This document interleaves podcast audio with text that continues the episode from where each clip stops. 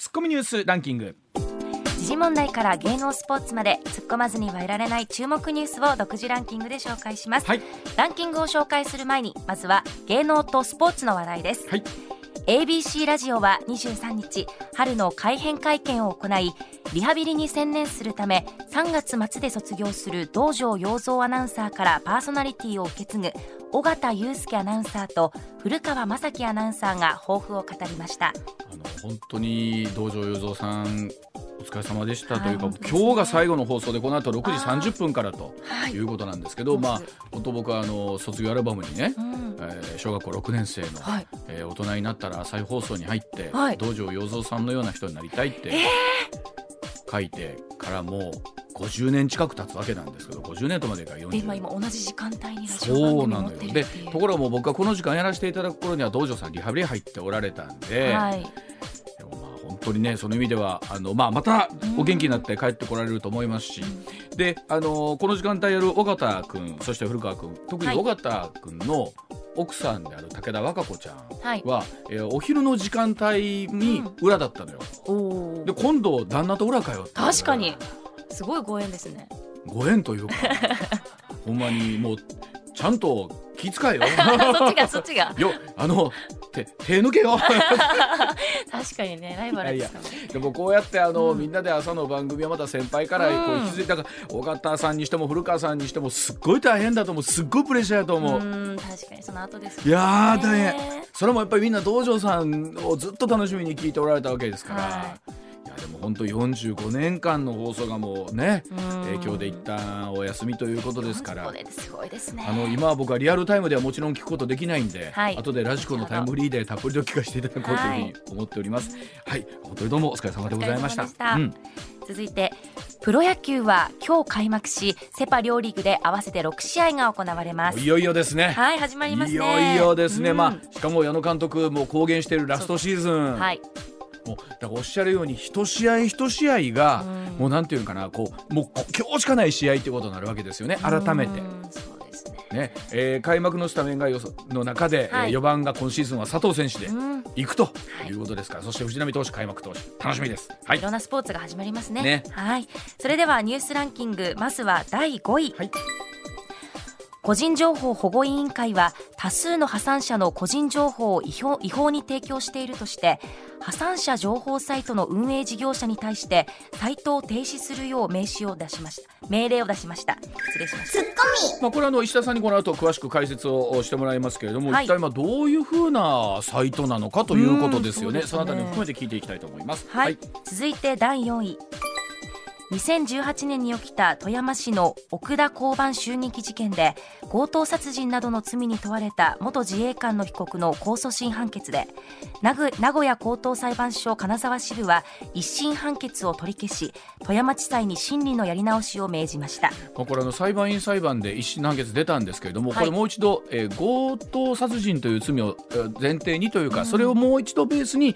えー再審をお差し戻したということなんでこのあたりも含めてですね、はいあのまあ、非常にえー珍しい状況みたいなので、石田さんに少し解説をおしてもらいたいと思います。はい、続いて第3位。SMBC 日興証券の幹部らによる相場操縦事件で東京地検特捜部は副社長を新たに逮捕しましたまた幹部らとともに法人についても相場操縦の罪で起訴しました。これあのブロックオファーと言われる取引だそうなんですけど、まあ、すごく多くのたくさんの株を持っている資産家の人が、うん。えーその株を売りたいと。はい。でそれを証券会社の方がなんか仲介して、うん。まあ、それを買いたいという人と探してながらなんですけども、はい。例えばこの値段がぐっと値崩れしてしまうと、うん。えーこの人はほなもう売り出すのやめますわ、はい。なったら困るので、うん。そうするとこれを証券会社が買って値段を支えると。うんでこんなことしてしもうたらもうね株式のあり方自体が変わってくるわけですね、はい。相場のあり方が変わってくるので、うん。まあ、非常に厳しく取り締まられるわけなんですけれども、まあ、それを法人として罪になるということですからそうまあ、あもう考えられないような状況だということなんですよね。信用が。問われますよね。本当に信用を問われるというところで、はい、だそうでございます。続いて第2位は北朝鮮は昨日午後大陸間弾道ミサイルを発射し北海道渡島半島の西にある日本の排他的経済水域内に落下しました。まあ、本当ここに来て北朝鮮のミサイルがまたね、あの発射されてるわけなんですけれども、はい、特に今回はね ICBM 級のものだということですし、これはねあの打ち出し角度をちょっと間違えてしまうとこれえらいことになってしまったりもするわけであの日本政府としてみても、まあ、非常に厳しい声明を出してはいるんですがこれ出したからといってね、やめるものでもなく、えー、一体どういうふうなことができるのかということですけどもね。あの周りには漁船だったりとかフェリーだったりとかも非常によく通るというところですから、はい、本当に有識事態だと思います。はい、はい、続いて1位はロシアによるウクライナ侵攻から1ヶ月。NATO はロシア軍の死者が7000人から1万5000人に上ると推計しました。あの1か月経って、まあ、もちろんあの軍の方が亡くなってるそして民間の方もウクライナで大きな犠牲があって、はい、まあ、言うてもそのいくら軍の方であろうかもちろん民間の方そうなんですけれども、はい、人一人の命がこれだけ失われてるということですからね改めて。この泥沼は一体いつどこに着地点があるのかというのを本当に考えさせられる場合にしたと思います、ではコマーシャルの後石田さんの登場ですさあ時刻六時二十六分になりました。ここからは石田英さんでございます。石田さん、はい、おはようございます。よろしくお願いします。あのニュースのランキングであったんですけどね、はい、えー、富山の交番襲撃事件で、はいはい、えー、一審の判決を差し戻すという、はい、しかもこれ裁判員の皆さんがまあいろいろと協議をして出した判決なんですけど、うん、ちょっと僕判決文全部きっちり読んでないんですけど、うん、あの概要だけ見ると、うん、それ前提がおかしいとこれ、いう差し戻しの仕方なんで、はい、いやちゃんと強盗殺人じゃないですかとこれは、うんうんうん、えー、窃盗と殺人じゃなくて強盗殺人、強盗殺人ってめちゃくちゃ重たいんで刑重たいんで、はい。はい、で2人強盗殺人をして、うん、さらにもう一人を殺害してるとなると、うん、極刑が考えられるんですよね、はい、だからそういう意味ではもう一回やり直しなさいということなんですけども、うんうん、ちょっと僕も調べな分からないです。これ裁判員の方って新たにまた選出されるのかなどうなんかなと思ってて。というのは、前の人と同じもちろんね前提が違うから審理も変わるんだけども、うん、ちょっと2回やるとなると裁判員の方の負担が重いよね。多いです大きいですもんね。でもでも新たにまた裁判員の方を選出してとなるともう一遍一からその状況の説明からやっていかなあかんということでの、えー、まあ、時間かかるまあでもおそらく一から選ぶんかなと思うんですけどね。あのなんていうの被害者のご家族の方からするとね、自分の身内が亡くなったことには変わりはないわけじゃないですか。でもやはりその罪の重さ、あのおっしゃ言ったように強盗と、えー、殺人と窃盗なのか、うん、強盗殺人なのかということによって全然この罪の重さが変わってくるわけなんですよね。あの今現時点で無期懲役一審出てることはこれ強殺強盗殺人ともう一つは殺人とかになるとやっぱり極刑ということになってくると思うんですよね。まあ、それによって被害者の感情みたいなものが少しでもまた、あの今回の被害者の遺族の方は極刑望んではったんで、変わってくるわけですもんね。はい、さあそれではあ今日のニュースお伝えしてまいりましょう。まずはこちらからでございます。さあ首都圏の停電危機その背景にあるものとは？えー、首都圏では22日のことでした。電力需給の逼迫で大規模停電が起こりかねない事態となりました、うん、えー、この日は東京都心で雪が舞うほど気温が低下をいたしまして、えー、電力需要が上昇しておりました。節電を迫られた結果東京都内のスーパー陳列棚の蛍光灯の明かりや、えー、冷蔵ケースの電源が消されたりとかエスカレーターが止まる駅もありました。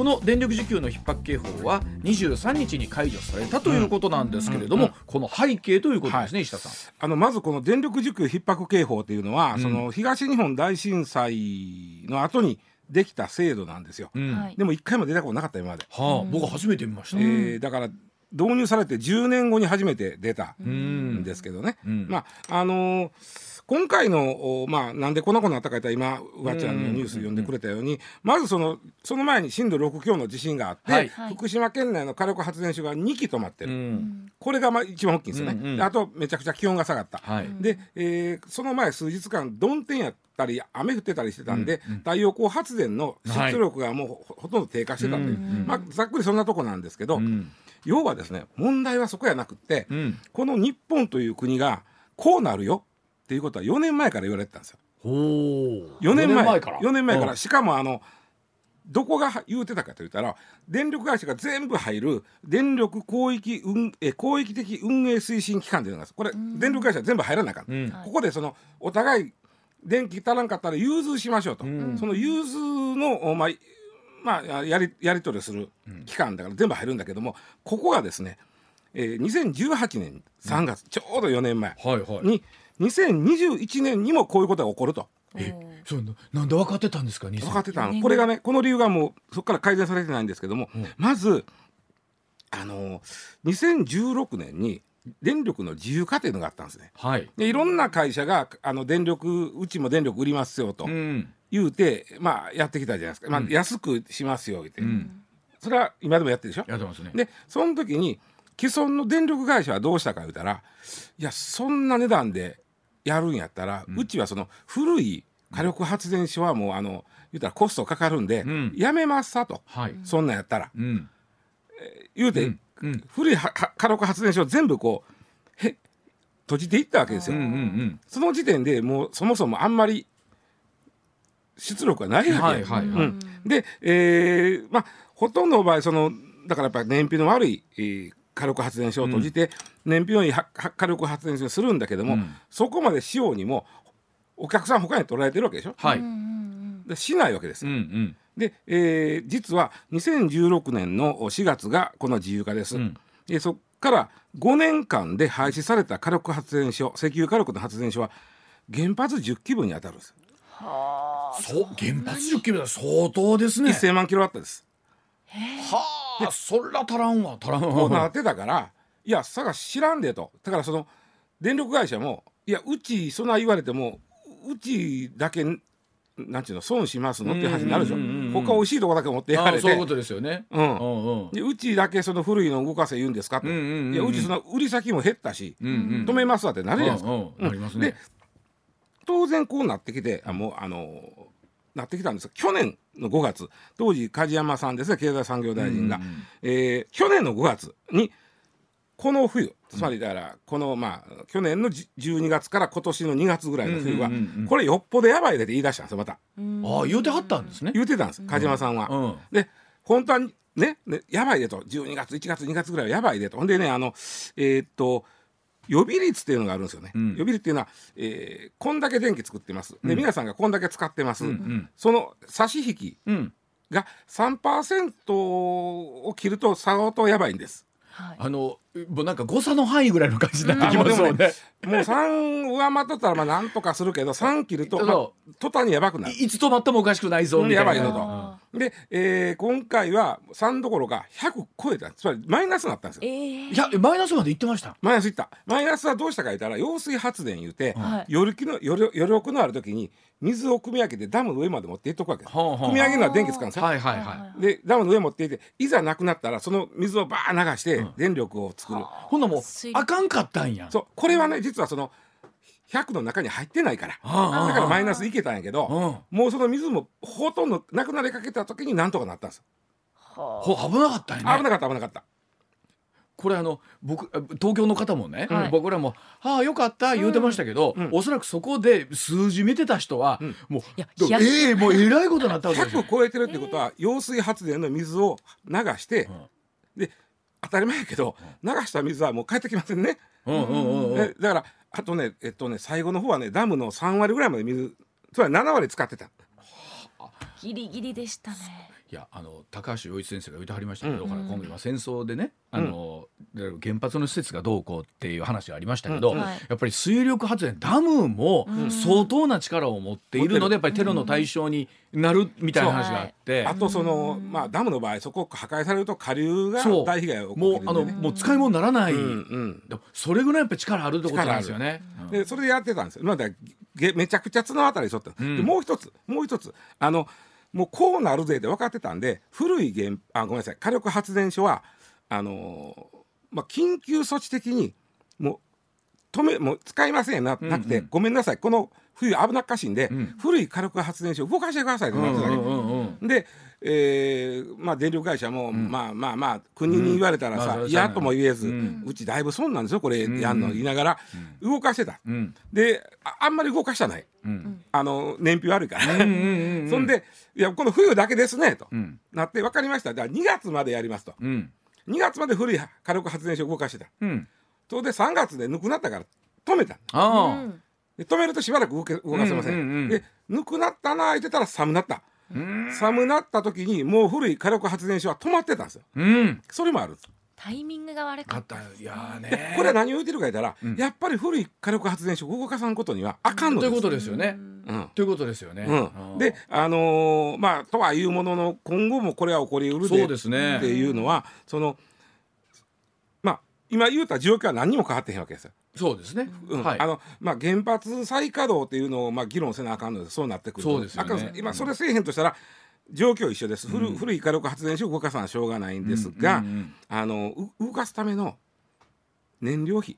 はい。この1年で、まあ、石炭石油天然ガスってこの1年で倍になったん。あ折しもこのヨーロッパのねん。エネルギー事情を考えた時に。また高なってるでしょ？そうですよね。でそうでのうても燃料費高いは、えー効率の悪い火力発電所やから止めてたのに、それ動かさなあかんわとなったら、結局かぶるのは電力会社なんですよ。そうですね。でまもともとのね大きな電力会社、うんうん。でそこはあの燃料費が上がったらここまで電気代上げていいですよっていう、まあ、設定があるんですよ、うん。もうここ筒いっぱいまで来とんねん今、うんうん。なんやったら超えとん。超えてる。うん。超えてるとそれは全部電気会社の持ち出しなんです。うん。だからそれだけ公共性が高いということなんですよね。そうそうそうそうそう、ん。ほんであのん電気会社が新たに持ち出しそうやって持ち出すということは、うん。次の新しい、えー燃費の上火力発電所を作る余力がなくなってくるわけでそうそうか。んそういうことですよね。すね。でそれやこれやで、あのー結局このピーク時に対応する火力発電っていうのはどんどんその少ななっていけるわけでこれうん今後これ燃料費が上がると。仕組みとしてね。で、えー今回何が間違いやったか言ったら再生可能エネルギーの導入とうんうんうん。電力の自由化を同時にやったことなんですよ。うんうんうんうん。同時にやってしもたんでうんこうなった。なるほど。まあ、今言ってきたこと、はいはい。もう火力発電所古いやつから止めていきますわと。うん。いっぺんにやってしもうたもんだからうん。たちまち立ち行かになってしもうたんですあの再生可能エネルギーはコストは高いわ。そうですね。さっき言ったようにちょっと日当たり悪いと。うんだからやっぱり不安定ですよね。うんでね僕この間あの僕の友達でその電池を電池言うてもあの車に乗せたりするああいう電池ね、はい。はい。えーやってる人間もうこれ無理やってやったよ日本は、もう電力あの電気自動車なんて絶対無理でこんなことやってたら。そりゃそうですようねうか。とてもじゃないけどこれでみんなが電気自動車でそうそう。そうですね。電源供給し始めたら。2030年は供給する電気があれへんっちゅうねん話よね。まあ、それよりも何よりも電気自動車でいうと今リチウムが全然足らんからあの作れない電池がいやいろんなところでいろんなものを考え直さなあかん状況になってだからこれますね今。今回パッとこのニュースみんな大騒ぎしてるけど4年前から言われてることがほん、まあ、現実になった、本当やったら2月に起こるって昔なかったけどたまたま2月は古いやつを動かしてた。でも止めた途端に 3月になってぬくなったから古いか火力発電所を止めた途端にこうなったということなんです。あのもちろんなんていうんですかい一時の火力発電所に比べたらね、より二酸化炭素の排出とかもよよくなって、えーコストも良くなってるとはいえ、だからそっちは動かしてるんですよ。うん、そうやね前のやつはもう廃止していっとったわけですなったら。ですね。それをあの国がもう頭下げてもうごめんやからこんな状況やから古いやつ動かしてて。これそれこそ今度夏来ますやんか。そうなんですよ。夏は夏で冷房を含めて同じでしょ、同じこと起こりますでしょ？まあ、さうん。3月4月の気候のええ頃は弱いなと、うん。C5 の、うん。うん。6月ぐらいから使いますえ冷房そうそうそうそう。そうそう、ん。同じこと起きます。だからまたその時に向けてでもねやっぱり冬の方が使うみたいな、まああそうです暖房の方が電気は使うみたいなんですよ。うん。なんかイメージはわかる。でもあの夏の暑いのも大変止まったら大変よ。止まったら。でも夏の場合ほらもっと別の意味で体力奪われたりするじゃなそいうですか。そうそうそうそうそうそうそうあのバテるとかそうそうそう。含めて。寒ければ服着たらいいけどこれ以上脱がれへんとこ行ってくるから ね。夏は。例えばそれは食材の保管とそうそうそうかそうそうそう。冷蔵庫冷凍庫とかね。日本ってねもう世界的にも電力不足先進国の中ではね起きやすい構造になっとって。でこれをだから、夏の参議院で、ん。えー原子力の再稼働もしくは、うん。えー小さい原子力はい。発電所の、お新設うん。みたいなことをちょっとタブー視するんやなくてそうですね議論議論するとはせなあかんのちゃうかという時期にもう来るわ。だって現実として電気が今足らんわけですから、うん。どうするかっちゅう話ですもんね、困るのは私たちですもんね。そうやねだからじゃあじゃあもう原発すぐ動かしたらええやんかってそうはいかんで、うん。やっぱりこことここは守ってねっていうのもあるやろルールがありますからね。うん。うん。いやでもあぶり出されますね。いろんな問題が。そううんあの、その国の弱いとこがすぐ出てくるね、こうなると。この特にウクライナ情勢始まって、うん。今年に入ってからそれを如実にいろんなところで感じるなというところだと思いますが、さあそれでは続いてこちらでございます。時刻6時40分です。破産者情報サイトに停止命令でございますさあ個人情報保護委員会は23日多数の破産者の個人情報を違法に提供しているとして破産者情報サイトの運営事業者に対してサイトを停止するよう命令したと発表しました。従わない場合は刑事告発を検討していますが石田さん一体このサイトは何なんですか？何なんでしょうかということなんですがまず破産ということはなんとなくイメージわかりますよね。はい。もう借金で首が回れになったら裁判所に申し立てて、うん。えー裁判所がなるほどねと、うん。まあ、あなたの場合はじゃあまあ破産ということで認めましょう、うんこれ例えばギャンブルで作った借金やったら認めてくれへんとかいろいろあるわけよ。あギャンブルダメなんですね。あとねその例えばそのそやな、えーブランドもん買いまくって破産したとか。でそれ売ったところで買った値段より安いからそれでも借金残るじゃん。そんなのはやっぱもちろん当たり前ですけど全部調べもちろんもちろん。こんなんを調べる裁判所が調べてさ結果 OK ですとあなたは破産申請してくれたら試算したんで手続き開始しましょうとなる。うん。これがまあ破産の開始なんあの破産者はどうなるかことなんですけどもまずその今言ったように裁判所に、えーが認めてくれたらまあ借金はもう返済する必要なくなる、で、はいその時にあのまあうーんペナルティーというとちょっとおかしいかもしれませんけども、うん。あのいわゆるブラックリストっていうのに載ります、ん。これはあのし個人信用情報機関が持ってるお金貸すとことか、はい。まあ、銀行と金融機関とかそういうとこが共有してる、えー情報があってね、そこにねこの人は破産しましたと。うんそしたら例えば向こう例えばそうやな10年くらいはローン組まれへんなるとか、はいはいはいえー5年くらいはクレジットカード作られへんなるとかうんそういうためにその情報これは閉じた世界です。うんこれはもう関係者というかその僕らがそこ行って見れるようなもんじゃないんですよ。うんうんうんそこの、はいこの人は破産したどうこうっていうね。はでそれとは別にあの官報っていうのに出るんですよ。この人は破産しましたと。はあ出るんですね。出るんです。官報っていうのはまあ言うたら国が出す新聞みたいなもんでね、毎日出てるんですよ。で見たことあんまないでしょ。はい。あの僕も裁判所の図書あの、ほ図書館ちゃうわ。本屋さんでこう手に取ってみたぐらいで、面白くもなんともないですよ。あのそれこそどか会社が設立されましたとそうそうそう。かもう出ますよね。そうそう、うん。あとあ僕なんかあの考慮死亡人なんかあったんちゃうかな官報あの要は生き倒れ生き倒れの人が見つかりましたと。死んでますと。でこんな忍着ですと。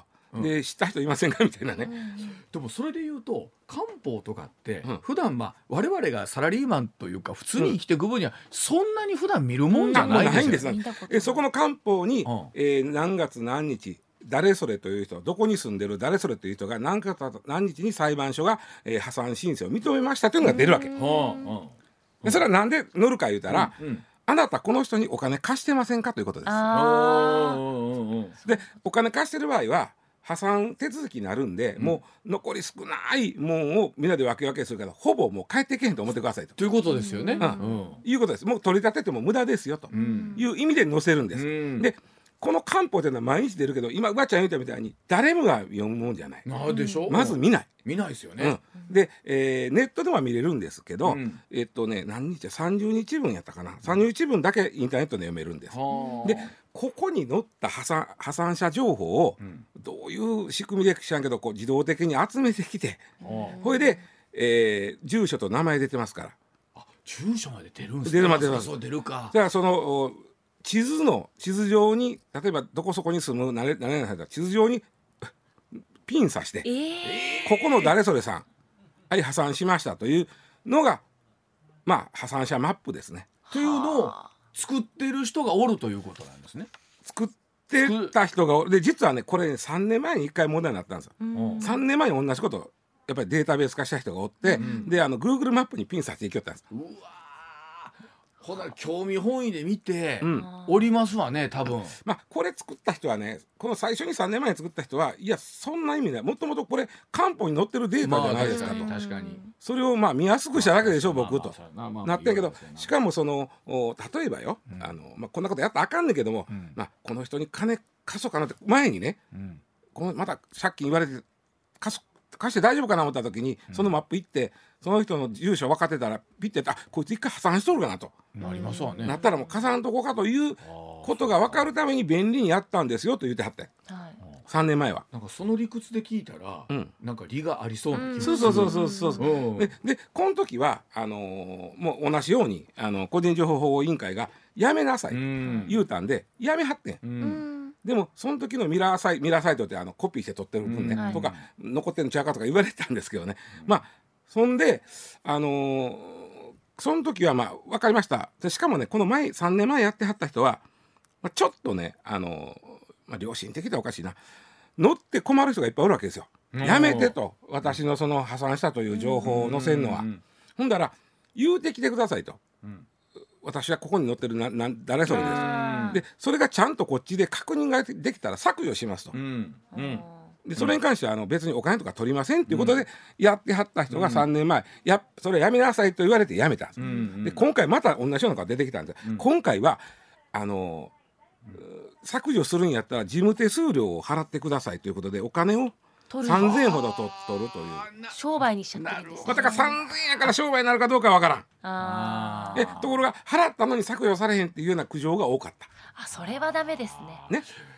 これあの今すごい不思議やなと思うのが、うん。官報にはその住所含めて個人情報は載るわけですよね、載る載る載る。でもそれは、えー、の載るというルールなわけですよね。絶対それは拒否できない。拒否できないわけでしょ、うん。でも個人情報って個人情報じゃないですか、うん。うんで、まあ、もちろん個人情報保護法の中にちゃんとあるんでしょうけど。でもそれを個人の人が勝手に引っ張ってきて、うん。えー何？そのマップにする、ん。そう。そのマップにすることに対して、うん。その乗ってる人の許可得てへんでしょということなんですよ。ですよね、うん。でこれはが個人情報保護委員会の中ではやっぱりいやあばあこれは個人情報保護法に違反し違反と。るとすると。だからやめなさいと。とりあえず命令ね。うん。でこれ命令に従えへんだらじゃあ今度告訴しますよということになるんだけども、うん。あのねさっき言ったその漢方なんか誰が見るねんと。うんそうですね、言うた時に、うん。あの一つだけねこれを商売してるとこうん。え誰やと思う？え何？官破産者情報をうん。商売にしてるとこです。商売にする？商売。探偵さんとか？いや。編集者？あ違う。出版社？闇金の業者です。へえ。あー。それ闇金もうだから普通のところで借りられへんですよそうそう。そこに乗った人は。そういうことか。だからお宅借りられへんでしょと、ううんちちょっと利子高いけどちょっと23万なら都合つけますよと、その代わり来月じゃあ3万貸したら来月4万して返してくださいねと、うん。うんめちゃくちゃ利子高いんだけど。めちゃくちゃ高いですよねだけど、ほんまねとりあえずその3万がなければ困るという人は借りちゃうじゃないですうか、ん。でそこでもう一遍また破産みたいなことになりかねんとい変なう。言い方ですけどやっぱ次もう返せないでしょそれだって。もうだからまあそこはだから追い込むんでしょうね。はだからそういうことになるからこういうのはのした？あのもともと漢方を見てそういう生きよるわけですそういうやつは。それをそいつらにしてみたら漢方をわざわざ見に行かんでもいかんでも。それを見たら。乗っとるがなと。うちの近所こいつおるがなと。言ったろ？みたいなね。はあなんともですな。なんともでなんともやそうでしょ？なんともやけど。そうでしょ？ほんであのまあ2900円を支払ってくれたら削除しますっていうのこの手数料も微妙にそんなもんだかなっていう気もするじゃないですか。これが2万円言われたら、まあ、それはぼったくってるでって言そうわれるけどですね2900円たらまあちょっと高いんかな安いんかなってどんなんやろなみたいな思うじゃん。ただうん。へつってもらうのに金払うっておかしい話よね。そうですね。でもまあ漢方にはそれはもちろんルールとして載せなきゃいけない。うんうん。でもそこには書いてある、うん。その情報を今のご時世まあわ悪く。使うやつがおうっていうのはでできるわけですから。実際あのこれほとんど見に行ってるやつもう闇金のあの弁護士さんとか以外やったらねほとんど闇金の業者が見に行くってよう言いますからね漢方。ねまあ、でも普段我々そういうこと接することないんだけれども、実際その漢方の中のそういう情報で、ん闇サイト 闇サイトだけそういうサイトを作ってる人がおると。でまあ何のために作ってるのかはちょっと分かりにくいんだけどもなるほど。まあ作れちゃうんでね、あの漢方を自動的に集集めるようなシステムを作ればはい、なんだそうでございます。はい、えー時刻6時49分でございます。お知らせの後もお話し続けてまいります。さあ時刻6時まもなく57分になります。続いてこちらでございます。ミスター経済効果が試算今年のお花見の経済効果2016億円。えー本当にいつもお世話になっております関西大学の宮本勝弘名誉教授、はい。ミスター経済効果いろんなものの経済効果を出してくださるわけなんですが、2022年のお花見の経済効果について試算したところおよそ2016億円になると発表いたしました去年と比較するとおよそ3 430億円の増加だそうなんですが今年はオミクロン株の影響を受けるものの2年間の巣ごもりに飽きた人が花見に行こうという比率が増えるのではということだそうでございますが、石田さんこの数字いかがでしょうか？あのあ宮本先生お久しぶりでございますご無沙汰です。先生えー気の毒に、毎年あのタイガースのあの優勝した経済効果をはい。メディアから言われて算出するものの、はいそうですね。ここ1 5 6年はそうですね。それは無駄に終わってるという。無駄になってます。本当に大大の阪神ファンの宮本先生です。はい。えー です。あのお花見のね経済効果出していただいたんですけども、えーっととはいうもののこれオミクロンあてかコロナ前に比べるとね、ん。言うても7割減ってんでね。ああそう、うん。まあそまあそそうですわね。ねえ、か僕も考えたら長い間いや言ってない言ってない。てへんな。でも考えたらほら石田さんいつもなんかスタッフの人とかそうやね集めて、僕よなるびちゃんに言われたわ、あの3月の中頃になったらもう石田さんこの時期になると花見の段取りで頭いっぱいやから 人の話聞いてんやろやからな。んでわかんないおいで。でも石田さんみたいな、ん。こう仕切りの役の人ってそうそうそうそうそう。ね？いるでしょ？いいて。誰かが声かけないとね。で、うん考えたら、まあまあな金額動くやないですか。一回の花見って。そうよ、うん。大変やってんから俺。うん。うん。そうでしょ、でいやそれこそほんま弁当一つ？そうそうそうそう。あのおねそうそう。飲み物一つとって。もそう乾きもん買うてこい言うたらわっけのわからんタッカーおかき買うてくるやつおるしね。いやうちの近所もさあの花見のところの前に大きい酒屋さんがあるんだけど、うんうん。お祭りよ。そうよね。ね、うん。でもやっぱりここ最近できてないから、うん。どうしてはんのかなそうややんね。でまあまあそれでねまあ、まあ、7割減ったらで今回ね、うん。あのまあ一応まあマンボウが終わったとはいえ、とはいえ？えー東京とか、うん。まあ、うわちゃんが住んでるあたりの宿川とかは、はいはい。ん飲み禁止なのよ。そうそうそうそう見るだけ、うん。散策するだけ。大阪だけがちょっとね大阪行けんの？行けるけどまあ節度を持ってや吉村さんはそうあやめろとは言わんけどそこはちょっとあのあんまり大人数でわいわい言うのは、まあ逆にね大阪なんかそう言われた方がねうん。分かった。そこまで言うんやったら。守るかな。みんなまあまあまあ節度を持って。でもあの行く方もちょっとそろりそろりという感じではあるとは思うんですけどね、そうん。では7時の時報の後もう少しこの話続けてまいります。一旦7時のお知らせでございます。ということは自治体によってそうなんですよ。あのスタンスが違うん全ですね。すね、東京なんかあのコーン置いてほんまに入られるするんじゃないかなまた。ああなるほど、うんうん。あれはさあのまあわわかんないけど、あのコーンって残ないよね、まあせっかくせっかく咲いてんねんけど。そう。なんかあの威圧感ありますえせやねよねん。せやねん。せやねん。せやねん。だからそのやっぱり吉村的にね、うん。あのやややらんいやもう自粛してくださいとは言えへんけど、うん。じゃあそこはちょっとあの抑えてねという抑えてやってねというと方が。前田アナはうん。去年入社して当然去年花見できてないやんか、はい。でその前卒もう大学3年生の時とかはどうやって、私人生で一度もお花見したことないんです。花見したことないか。はい。ないんですよ。そんなん聞いたら俺あのほんま血が騒ぐねんけどな俺。お前お前にほんまもんの花見を見せたら教えてください違う。金石田さんなねまたちょちゃうね。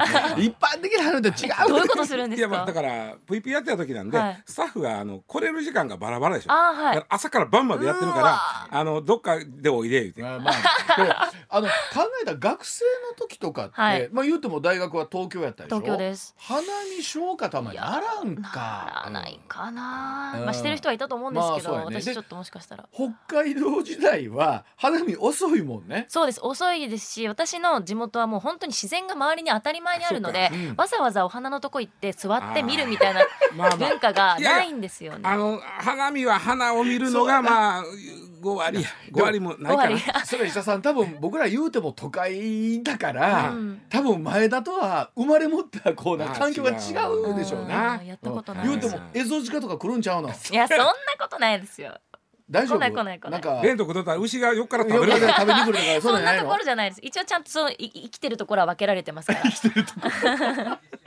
でもそうやね。あのそれこそ新入社員が花見の場所取るなんていう風物詩も、ああもそう。伝ってるんますよね。でうん。僕の知り合いがねうん。銀行員の人がうん。あの新入社員ね。うん。毎年これはもう新入社員の役目やから。朝から行って取っとけ。って、うんうん。前の晩から行って取っとけたら、うちの家じゃダメですかって言いよねて、何を言うとんねんお前は。ってで後で同期だけでその家でやったらしいんやけど、ん。めちゃくちゃでっかいテレビが 庭？桜がいっぱい植うわってわ最高ねです。あっこでやったらよかったって。言えばそういうこともあるくらい新入社員の、そう、あのちょうどこの時期ですからね、うん。そうあの役目なんです。そう、うん。ねブルーシート引いて、前の日から徹夜してなんていうの。も寒いからなんかこう寝袋から持って行って。へでもえ。花見のやり方も本当変わってきてね。例えばあのバーベキューとかができるとこもだんだん少ななってきたりもしたでしょ、そもそもバーベキューはまああの桜の根根に悪いからやったらあかんのですけどね。ううん。んでもなんか桜の花と肉の香りがあそうやな。なんかもうほぼなんかそうやな。同じような感じ。炭の匂いが、えあそうなんですか、ええそうか。いいなじゃああえっ、と前田さんとかこのはい新入社員1年目2年目がうん。花見を満喫できるのは今年は、今年はまだこのね宮本先生の試算から見ても、えーコロナ前の7割減ということはまだまだやね。いやでも本当なんていうの今ねえーマンボウもね解除されたとはいえですよ、うんはい。今言ってたようにそんなお金が全部、えー、巣ごもりで消費されてたのか溜まってたのか、外に出てないわけですからね。国民の金融資産が増えたのはそこなんやね。そうですよね。うん。まああの節度を持って大阪は楽しんでくださいというあことでのこの文化を絶やさないようにそうですあのそうですねちょっとずつ残しましょう。はい